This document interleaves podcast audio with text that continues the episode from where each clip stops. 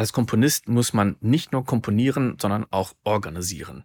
Und deswegen zeigt uns heute der Filmmusikkomponist Christoph Zierengiebel, wie er seine Wiener Ensemble Pro Projects organisiert und abspeichert. Wir hören in einen Cue von Neben der Spur und es geht um einen schnarrenden Kontrabass. Herzlich willkommen zu Soundcast Filmmusik und Sounddesign. Mein Name ist Tim Heinrich.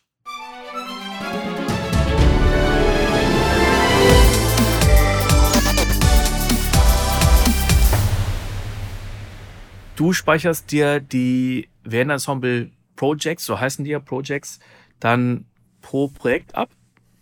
Genau. Mhm. Also selbst wenn ich dann eins mal doppelt verwende, speichere ich das immer unter dem Projektnamen mit dem Projektordner ab. Ja. Da, damit man auch im Nachhinein das wieder nachvollziehen könnte, wenn man es nochmal öffnen müsste. Das macht eigentlich total Sinn. Wie gesagt, ich mache das so, dass ich mir mal im Textfall reinschreibe, welche Version ich davon hatte. Es ist, aber ganz ehrlich, ich finde deine Version äh, viel cleverer und sicherer, dass man das richtige Vendensemble pro Projektfile dann wirklich abgespeichert hat. Genau, weil man ändert ja dann doch mal gern irgendwas Kleines oder, oder fügt irgendwas hinzu. Keine Ahnung was. Das ist ja, dann ist mit dem anderen Projekt wieder nicht kompatibel. Also das ist. Okay, Ensemble Pro hat sich jetzt schon geöffnet und Logic sucht gerade noch irgendwelche Audiodaten. Die mehrfach vorhanden sind und ich muss mich jetzt entscheiden, welcher Ordner. Ja. Und die sind sogar in der Dropbox, die Daten, habe ich gerade gesehen, oder könnten sein. Ja, das jetzt nicht mehr, aber ich arbeite bei, bei aktuellen Projekten immer komplett in der Dropbox, genau. Ähm, damit ich eben auch äh, Backups habe, mein Assistent darauf Zugriff hat und so weiter. Das ist einfach. Das heißt, die ganzen Projektdaten, Logic-Files, Audiodaten und so weiter sind alle in der Dropbox. Komplett, ja. Hat so viele Vorteile, weil, äh, also ist ganz banal, irgendein äh, äh ruft ein Regisseur an, ich sitze am Wochenende mit, mit meiner Tochter im Soundkasten, ruft an, ah, kannst du nochmal das Video schicken? Keine Ahnung was, ich finde den Link nicht mehr. Dann gehst einfach schnell im Handy in die Dropbox-App, schickst den Link nochmal raus.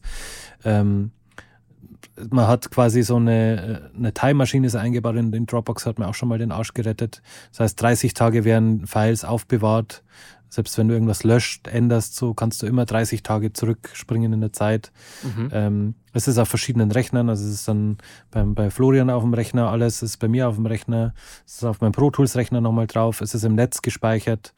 Ähm, wir machen zusätzlich dann nochmal von dem Dropbox-Ordner dann einmal auf, auf interne Plattnahme ähm, ähm, Backups und so weiter, dass das wirklich ähm, safe ist, alles, ja. Mhm.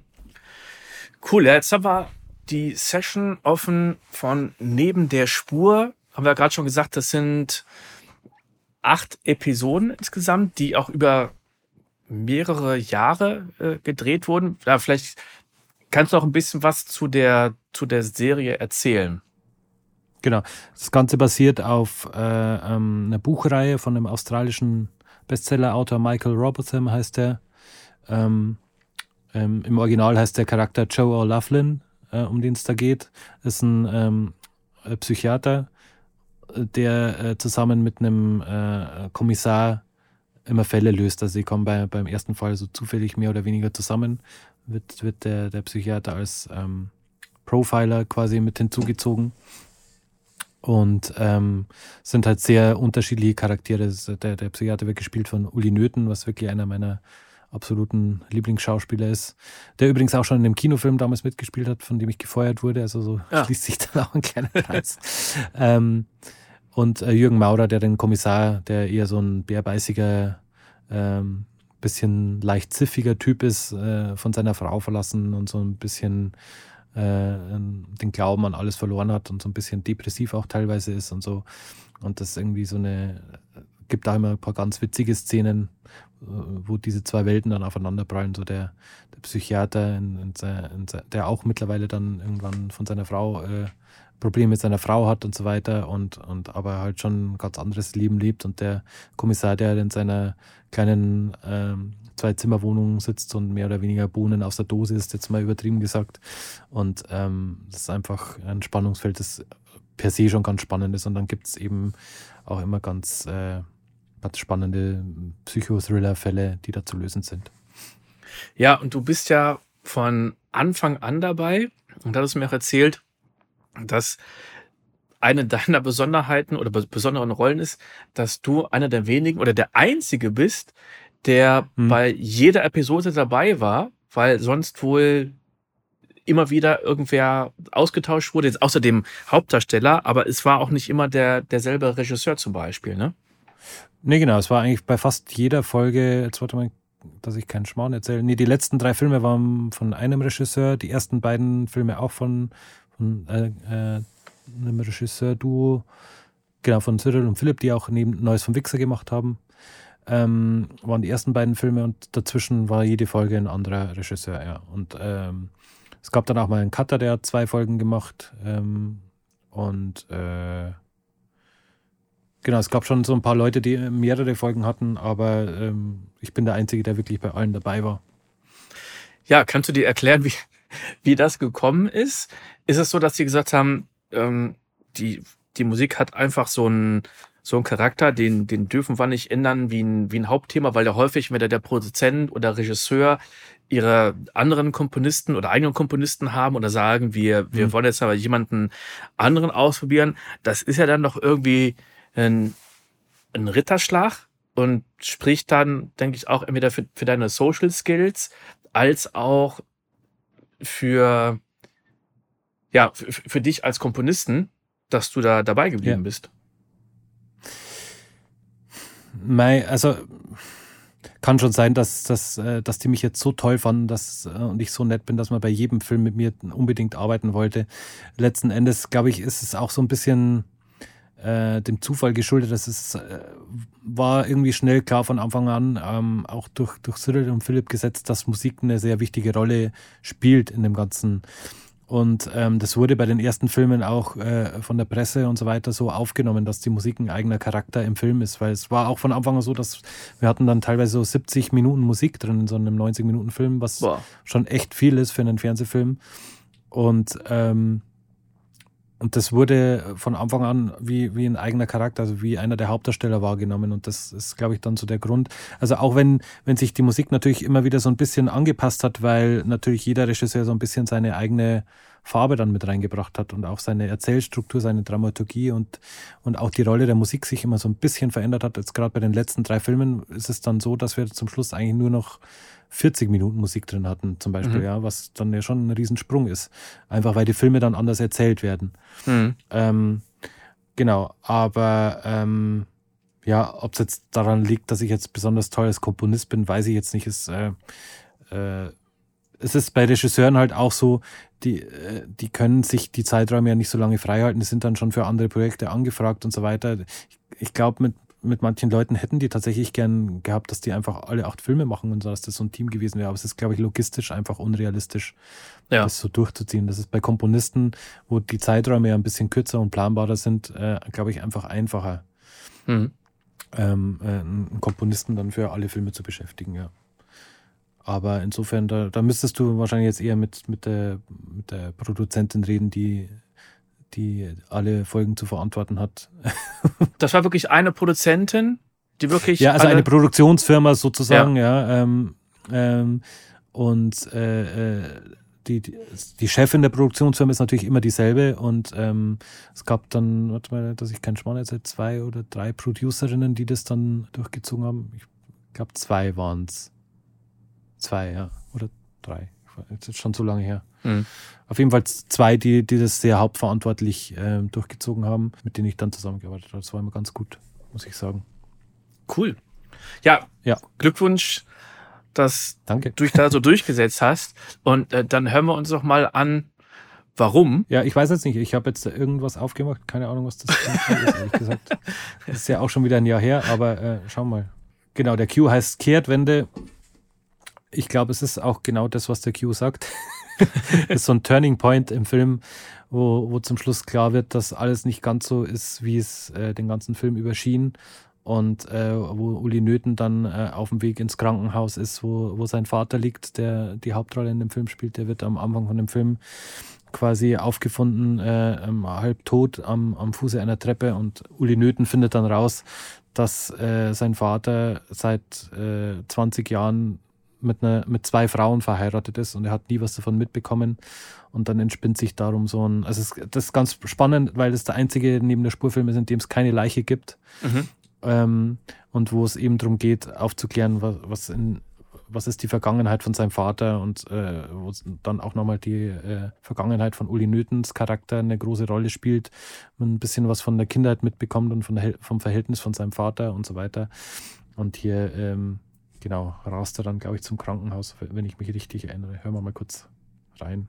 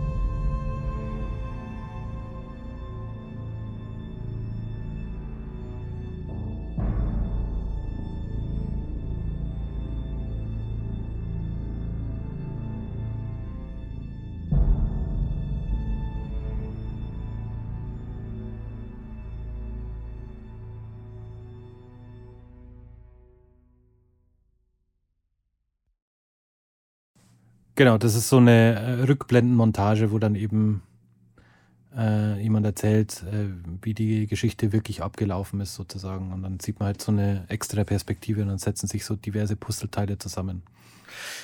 Sehr, sehr cool. Was mir bei dem Sound auch gefällt, ist, dass die, die Sounds teilweise ja Orchester-Sounds sind, die aber bearbeitet wurden. Ich glaube, ganz mhm. am Anfang, da ist ein, ein Cut-Off-Filter gewesen, ähm, was langsam immer mehr aufgeht, dass wir immer mehr, mehr Höhen haben. Ähm, gehen wir nochmal an den, an den letzten Q, also an den, an den zweiten Q gerade rein. Da mhm. passiert auch ziemlich viel. Das, das Cello, äh, äh, blöd gefragt, ist das echt oder nicht? Weil da manchmal so, so ein paar Slides drin sind. Ja. Wo ich dachte, ja, das könnte das, auch echt sein. Das ist auch echt, ja, genau. Also ah. das Solo-Cello ist echt, ja. Ja, genau. Also das ist eine, eine Bratsche. Aber ähm, Genau, es ist ganz unterschiedlich. Bei manchen Filmen war der, der Zeitplan so eng, dass, äh, dass ein Sample-Cello drin ist, aber es hat ehrlich gesagt nie jemand bemerkt. Mhm. Und ähm, wenn die Zeit gereicht hat, habe ich dann zumindest die Solo-Sachen noch mit aufgenommen, ja. Was hast du da noch an echten Instrumenten drin? Gar nichts. Nur, nur die äh, Bratsche. Nur, äh, so, nur die Solo-Melodie, genau. Ja. ja, dann lass uns doch mal ganz ganz vorne reingehen an den, an den allerersten Cue. Mhm.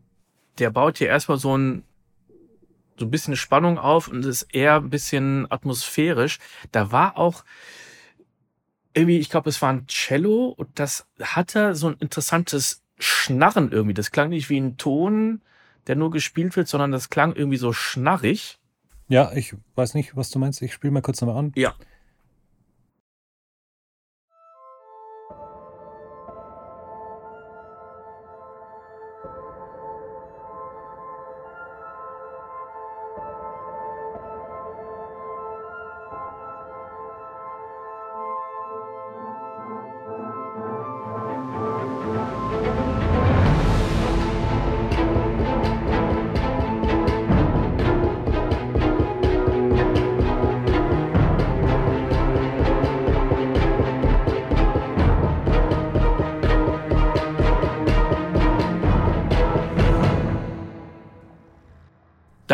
Genau, du meinst diese Bands oben, oder? Oder meinst du den Schlusssound jetzt? Den Schlusssound, ja. Ah, ja.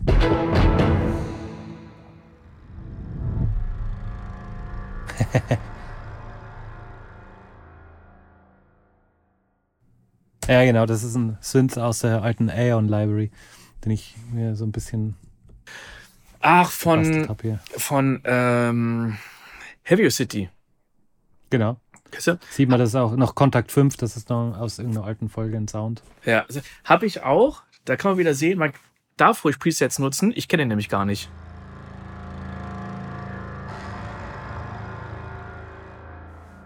Ja. Ist auch, glaube ich, runtergepitcht und so, aber ja. Genau, vielleicht können wir da. Was ich interessant finde, ist, dass es so ein bisschen äh, ganz leicht dissonant klingt, aber jetzt nicht so wie, wie krasse Cluster-Sounds. Also der, klar, Genau. am Anfang, da sind ein paar, äh, paar Synth-Sounds ähm, mit, mit äh, softer Attack und so ab Takt 9, da geht's ja ein bisschen mehr zur Sache, ne? Genau. Vielleicht können wir da mal ab da reinhören. Mhm.